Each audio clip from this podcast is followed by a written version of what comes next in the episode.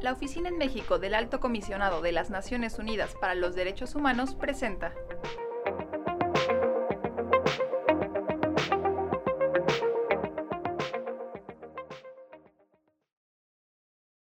Bienvenidas, bienvenidos a una nueva edición del podcast de la ONU Derechos Humanos en México,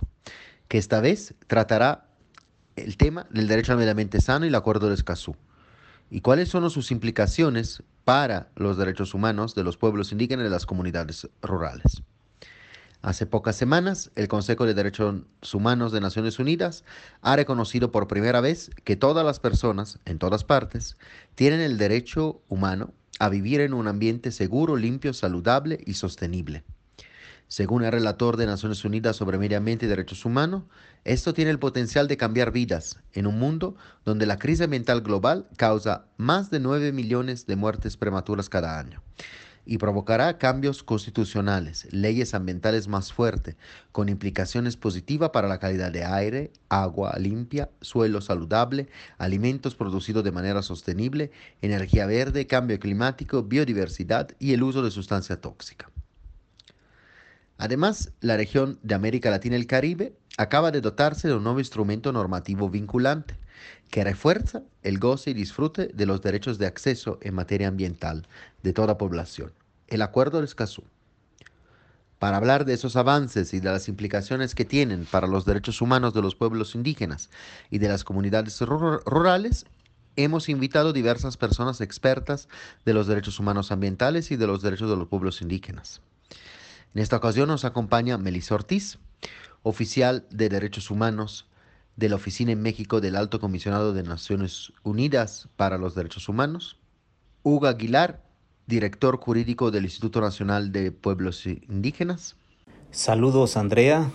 saludos a toda la audiencia, en especial a los hermanos y hermanas de los pueblos indígenas y afromexicanos. Gracias por la invitación. Isela González, directora de Alianza Sierra Madre, organización defensora de los derechos humanos del pueblo Rarámuri. Agradezco a la ONU Derechos Humanos y a Andrea Cerami la invitación a participar en esta conversación. Saludo a quienes nos están escuchando. Alejandra Méndez, directora del Centro de Derechos Humanos Fray Julián Garcés. Hola, agradecemos a la Oficina en México del Alto Comisionado de Naciones Unidas para los Derechos Humanos por la invitación a participar en este programa. Saludo con mucho gusto a quienes hoy siguen esta transmisión. Los pueblos indígenas tienen una fuerte relación con su medio ambiente, territorio y recursos naturales. Como han señalado expertos de derechos humanos de las Naciones Unidas, los pueblos y comunidades históricamente explotados, incluidos los afrodescendientes, siguen siendo los más afectados por la contaminación, la degradación del ambiente y el cambio climático, incluso en algunas acciones aparentemente destinadas a proteger el medio ambiente.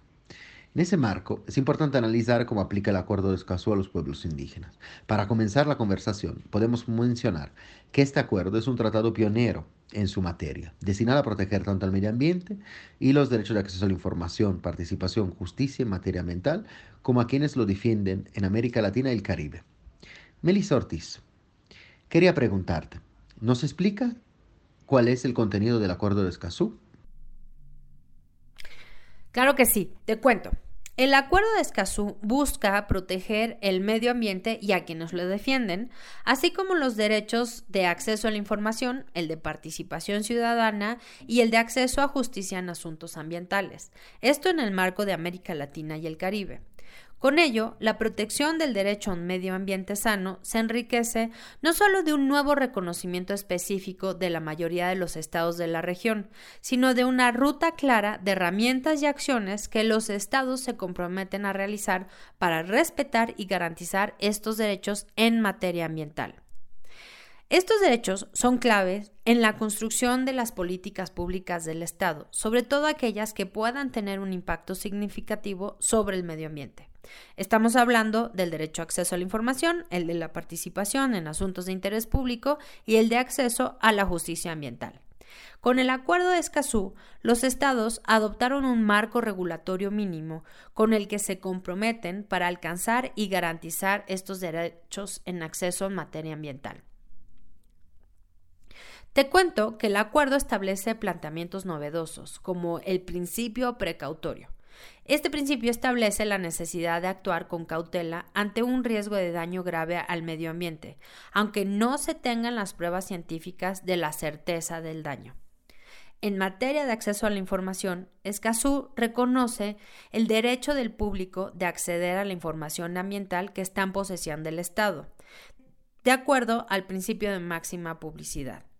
Establece un rígido y estricto régimen de excepciones por el cual la información ambiental no puede ser publicitada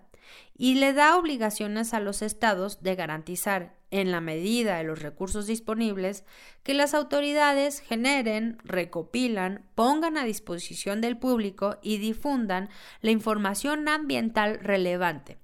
este deben hacerlo de manera sistemática, proactiva, oportuna, regular, accesible y comprensible. Y para ello será necesario que cuenten con sistemas de información ambiental con datos sobre zonas contaminadas y sistemas de alerta temprana en caso de que haya una amenaza inminente a la salud pública o al medio ambiente. En materia de participación ambiental, el Acuerdo de Escazú reconoce la obligación de los estados de garantizar mecanismos de participación ciudadana sobre proyectos y actividades que puedan causar un impacto ambiental significativo. Por lo cual, en el diseño y realización de los proyectos y actividades será necesario que haya participación del público. También es importante que sepas que el acuerdo establece diversas herramientas muy modernas en la región para garantizar el derecho de acceso a la justicia ambiental que pudieran aplicarse en cualquier procedimiento jurisdiccional a nivel nacional donde se revisen temas ambientales. Por ejemplo, el acuerdo establece la inversión de la carga de la prueba, la cual permitirá que en casos ambientales cuando haya la posibilidad de que quien afirma que, por ejemplo, hay un daño, no tenga la responsabilidad de tener que probarlo, y al contrario, que la contraparte pruebe que no está haciendo un daño. Está también la legitimación activa amplia, que implica que organizaciones de la sociedad civil, comunidades, grupos de vecinos, titulares de derechos, puedan tener amplio acceso a la justicia ambiental. Está también las suspensiones con propósito de proteger el medio ambiente, por las cuales, mientras se realiza un, juicio ambiental, se podrán suspender aquellas acciones u omisiones que puedan dañar al medio ambiente. Y las medidas de reparación con enfoque de derechos humanos en casos ambientales, por las cuales se podrá dictar como medida de reparación medidas para evitar la petición del daño, medidas de satisfacción y medidas para investigar, juzgar y en su caso sancionar los responsables. Finalmente, el Acuerdo de Escazú es el primer tratado jurídicamente vinculante en el mundo que contiene disposiciones específicas para la protección y garantía de los derechos de las personas que defienden el medio ambiente y los recursos naturales, así como los derechos de acceso. En particular, reconoce que los estados deben garantizar un entorno seguro para las personas defensoras del medio ambiente. Todos estos planteamientos, ahora con Escazú, se han plasmado en un tratado jurídicamente vinculante, Asimismo, en aplicación del artículo primero constitucional, el acuerdo desde el 22 de abril es parte integrante del bloque de constitucionalidad de derechos humanos y está plenamente vigente y aplicable en México. Muchas gracias, Melissa Ortiz, por ese comentario. Ante la situación que la región de América Latina y el Caribe enfrenta por la pandemia del COVID-19, el secretario general de las Naciones Unidas ha sostenido que el Acuerdo de Escazú proporciona instrumentos para abordar las preocupaciones ambientales más apremiantes. Al mejorar el acceso a los datos, los conocimientos y la información y prever la participación de los grupos vulnerables, defiende los valores fundamentales de la vida democrática y fomenta políticas públicas eficaces. Cuando el acuerdo entre en vigor y se aplique, los países estarán en mejores condiciones para preservar su patrimonio natural estratégico mediante acciones más inclusivas y orientadas a la comunidad. Hugo Aguilar, el acuerdo de Escazú entró en vigor el 22 de abril de 2021. Ante el contexto que viven actualmente los pueblos indígenas, quería preguntarte cuáles herramientas establece el acuerdo de Escazú que podrían apoyar y fortalecer las comunidades y pueblos indígenas.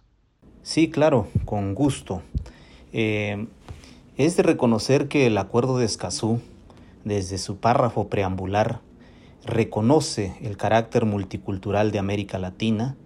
eh, por la presencia de los pueblos indígenas. En este sentido, en, eh, el contenido normativo del acuerdo reconoce el principio o la presencia de personas y grupos en situación de vulnerabilidad. Y congruentes con este reconocimiento, en los tres rubros eh, temáticos que abarca el acuerdo de Escazú, esto es, en el acceso a la información, en la participación pública en la toma de decisiones y en el acceso a la justicia, plantea especificidades que toman en cuenta la presencia de los pueblos indígenas. Yo quisiera referirme a algunos de ellos en estos tres apartados.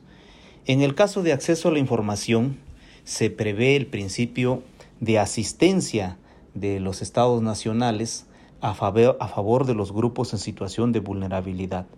Esto es, que frente a la necesidad de los pueblos indígenas de contar con información relativa al medio ambiente, está obligado el Estado mexicano, en este caso, a este, generar eh, mecanismos que aquí en México son conocidos como eh, suplencia de la queja o este, defensoría de oficio. Una especie de estos mecanismos se tiene que pensar para que se provea de asistencia a los pueblos y que efectivamente puedan acceder a la información. Del mismo modo, la información que se, este, se entregue a los pueblos indígenas debe tener pertinencia cultural, esto es, debe ser en un lenguaje asequible, debe, eh, eh, pues si esto es necesario, traducirse a una lengua indígena.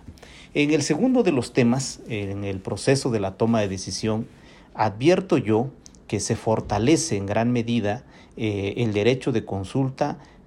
previa, libre e informada de los pueblos indígenas contenido en otros instrumentos internacionales. Eh, para la toma de decisión se recupera el principio de impacto significativo, el principio de información efectiva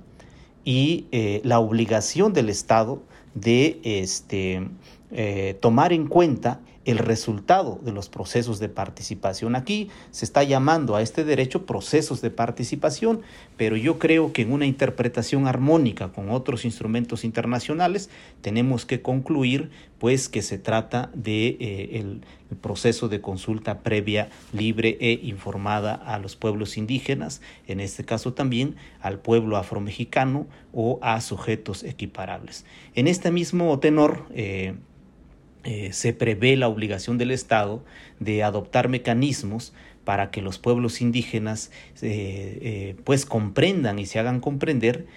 pues en, el, en, la participación en la toma de decisiones. Se obliga también al Estado a que ante cualquier este, medida que pueda afectar al medio ambiente, este, necesariamente deba identificar a los grupos o personas en situación de vulnerabilidad. Hay un mandato para que de oficio se lleve a cabo estos procedimientos de identificación de pueblos y comunidades indígenas o afromexicanas en su caso.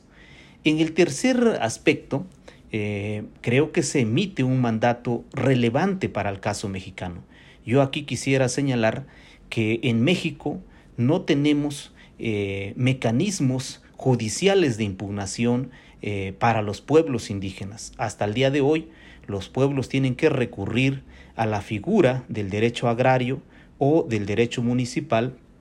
para impugnar decisiones que sean susceptibles de afectarles. Los pueblos indígenas no tienen eh, un reconocimiento, una legitimación activa para interponer una vía de impugnación frente a decisiones del Estado. Eh, ah, hemos conocido casos de controversia constitucional eh, que se, tienen, se han presentado por la vía del municipio y también de acciones de amparo que se han presentado por la vía de los comisariados de bienes comunales y ejidales. En este sentido cobra mucha relevancia que el acuerdo de Escazú prevea que los estados tienen que reducir o eliminar barreras que impidan el ejercicio del derecho de acceso a la justicia. Y esto implica, eh, eh, yo diría de manera positiva, no solo impedir eh, este, las barreras, sino que generar vías adecuadas para que los pueblos puedan judicializar sus planteamientos. También se prevé en este mecanismo el uso de intérpretes o traductores en los procedimientos en donde los pueblos exijan la justiciabilidad de algún derecho al medio ambiente o a sus recursos naturales. Son algunos elementos que yo advierto eh, de avanzada eh, que tiene el acuerdo de Escazú.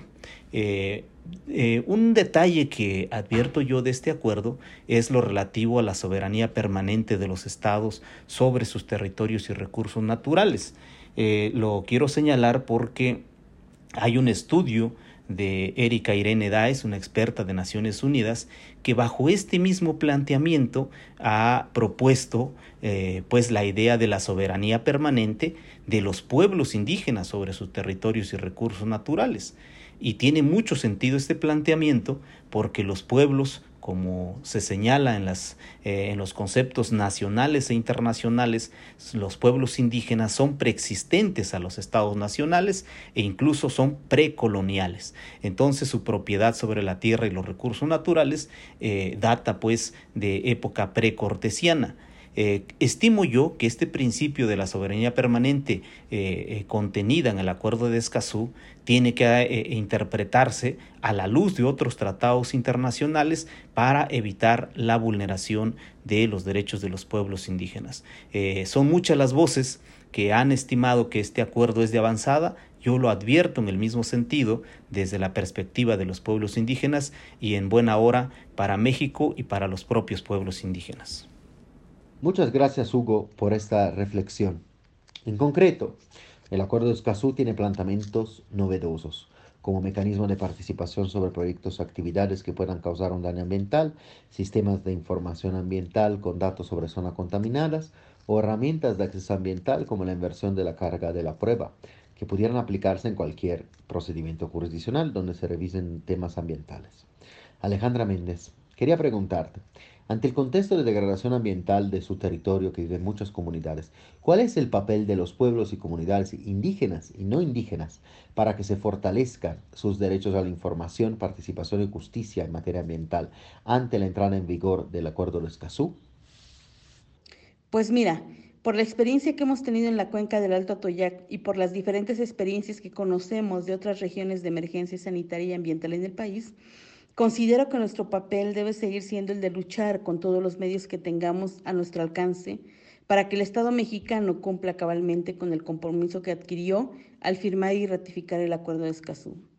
Por este acuerdo, el Estado mexicano se comprometió a poner y o a crear todos los medios necesarios para garantizar nuestro derecho a conocer cualquier información relativa al medio ambiente y a nuestros recursos naturales. Y hoy sería prioridad que no solo se incluya sino que se privilegia hacer pública toda la información que tiene de manera clara, accesible y suficiente sobre los riesgos ambientales y los posibles impactos que afecten o puedan afectar el medio ambiente y la salud, así como la relacionada con la protección y la gestión ambiental. ¿Qué es lo que pasa ahora? Que hasta la fecha la información está dispersa en las diferentes dependencias, no es homogénea, ni en los formatos y ni siquiera en los datos. Eh, la información sobre las concesiones de agua, no sabemos bien a bien quién las tienes, cuántas hay, en fin, una serie de información que no es clara. Igualmente, el Estado se comprometió a garantizar eficazmente la participación pública en los procesos de toma de decisiones ambientales.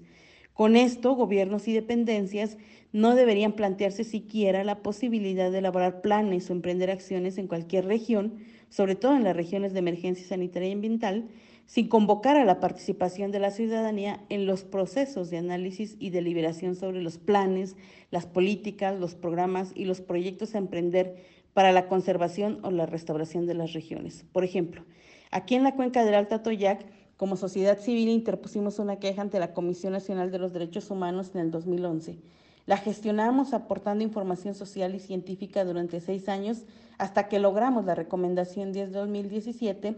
en la que se reconoce por primera vez en México que existe un estrecho vínculo entre la calidad del medio ambiente, el saneamiento y la salud, que a su vez están relacionados con el disfrute de otros derechos como el derecho a la vida, a la salud, la alimentación, eh, a la niñez de las mujeres, el acceso a la información, entre otros derechos, y se recomienda que en un plazo de seis meses, contado a partir de la aceptación de la recomendación, se lleve a cabo la celebración de un convenio y o acuerdo de coordinación interinstitucional y cooperación técnica entre la Semarnat, la CONAGUA, la PROGEPA, la COCOPEPRIS, los gobiernos de los estados de Puebla y Tlaxcala y los municipios colindantes con el río Toyaqui, Sochac y sus afluentes, y las empresas que descargan sus aguas residuales a estos ríos o a las redes de alcantarillados municipal, así como con las organizaciones de la sociedad civil que así lo deseen, con el fin de elaborar e implementar un programa integral de restauración ecológica o de saneamiento de la cuenca del Alto Atoyac. Y el caso es que ni siquiera en los términos de la recomendación de la CNDH se ha dado cumplimiento a esto, y no se diga ya en los términos del acuerdo de Escazú. Es decir, gobiernos y dependencias recomendadas tardaron en aceptar la recomendación más de un año, pero además, una vez que la aceptaron, tuvimos que insistir tres años más para que establecieran por fin un convenio marco, que desgraciadamente ha servido solo para intentar enmascarar un nuevo proceso de simulación en la solución de la problemática y en el cumplimiento de lo establecido por la CNDH, ya que no se está elaborando un programa integral de restauración en la cuenca, se ha negado a integrar la participación de las organizaciones que hemos manifestado nuestro interés y no han hecho pública la información sobre las acciones de saneamiento que cada institución ha planeado hacer y sobre las que ya se está ejecutando. Peor todavía, la misma CNDH se ha prestado para esta simulación, avalando un supuesto proceso de consulta a la ciudadanía y a la academia en un foro con una participación de 10 minutos para que se aporte a la forma de dar cumplimiento a la recomendación, cuando ellos ya firmaron un convenio sin la participación de la ciudadanía y hasta decidieron y empezaron a implementar un plan de acción de saneamiento que ya tiene presupuesto asignado. Este es un ejemplo claro de cómo instituciones diversas del Estado mexicano se oponen al cumplimiento del Acuerdo de Escazú, aunque esté firmado y ratificado.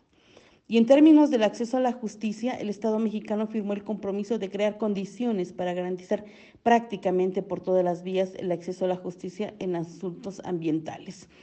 Y en esto, hasta la fecha, en todas las regiones de emergencia sanitaria y ambiental, el acceso a la justicia es constantemente bloqueado para las personas y las comunidades. Eh, se nos obliga a cargar con la prueba y se favorece que las industrias se mantengan legalmente en la impunidad.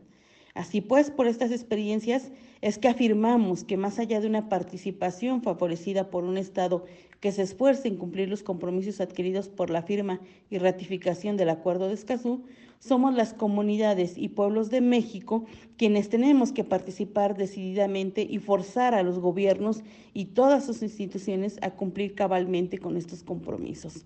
Tenemos que seguir presionando para que el Estado mexicano, además de la facilidad que ha mostrado siempre para firmar y ratificar acuerdos, tenga verdadera voluntad política para hacerlos valer al interior del país en favor de la población. Muchas gracias Alejandra Méndez por esta reflexión que nos compartes. La alta comisionada de las Naciones Unidas para los Derechos Humanos ha señalado que ante los daños e injusticias ambientales Instrumentos jurídicos como el Acuerdo de Escazú son una de las herramientas más eficaces para responsabilizar a los estados, defender los derechos y proteger la salud de las personas y el planeta. Y destacó que el Acuerdo de Escazú es el primer tratado ambiental regional del mundo que contiene disposiciones específicas para la promoción y protección de las personas defensoras de derechos humanos ambientales, reconociendo que el Acuerdo de Escazú proporciona una voz crítica para la democracia ambiental. Isela González, quería preguntarte, ¿Cómo puede fortalecer la entrada en vigor del Acuerdo de Escazú y su implementación de los derechos humanos de los pueblos y comunidades indígenas? Sí, la entrada en vigor del Acuerdo de Escazú fortalece el ejercicio de los derechos humanos de los pueblos indígenas, especialmente los derechos ambientales y territoriales. No obstante, que el acuerdo coloca en el centro del derecho de las personas presentes y de generaciones futuras a vivir en un medio ambiente sano, en México los territorios indígenas son los que albergan la mayor diversidad biológica, patrimonio invaluable para los pueblos y para la humanidad. En este sentido, En diversas partes de la región y de nuestro país, los pueblos y comunidades indígenas desde hace décadas se encuentran en una lucha jurídica y política permanente por el derecho a decidir sobre su patrimonio natural, tangible e intangible. Como pueblos a los que tradicionalmente les han sido vulnerados sus derechos, el apartado de acceso a la información y participación en las decisiones que afectan su entorno se complementa con el derecho a la consulta y a que sean tomados en cuenta en la toma de decisiones sobre los proyectos que les afectan dentro de sus territorios. Así también, el acuerdo establece lineamientos para el acceso a la justicia y al debido proceso cuando no se les haya reconocido sus derechos ambientales por acción u omisión en procesos judiciales y administrativos. Esto adquiere relevancia, ya que muchas comunidades y pueblos tienen instauradas demandas ante diversos tribunales. Para los pueblos indígenas es muy importante los lineamientos del acuerdo que establecen la sensibilización y el fortalecimiento de capacidades al funcionariado público, pues el acceso a la justicia les genera costos y desgastes excesivos. Sin duda, la interpretación y traducción a, a los diversos idiomas indígenas es un aspecto muy relevante en el tratado. Por último, es de celebrar que el Acuerdo de Escazú reconozca a los defensores de los derechos humanos en asuntos ambientales y que establezca que se deben tomar las medidas necesarias para reconocer, promover y proteger los derechos de los defensores ambientales, incluido el derecho a la vida e integridad personal, entre otros derechos. Igual de importante es el que se ordene tomar medidas para prevenir y sancionar ataques, amenazas o intimidaciones a los defensores. Para los defensores ambientales de los pueblos indígenas lo anterior no es cosa menor, pues son estos los que elevan el número de defensores ambientales asesinados en México. Muchas gracias Isela González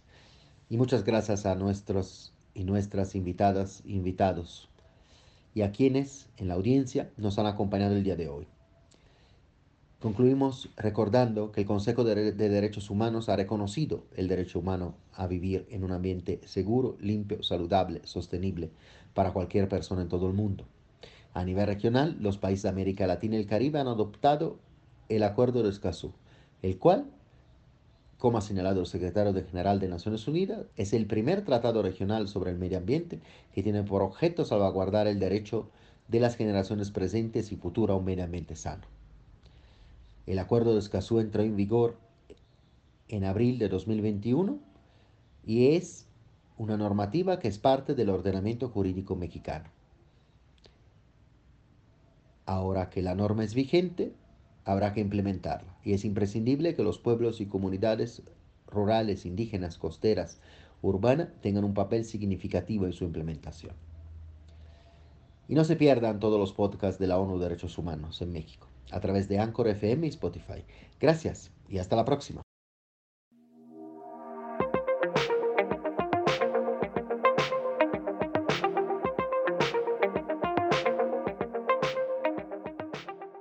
Esta fue una producción de ONUDH y Sinu México.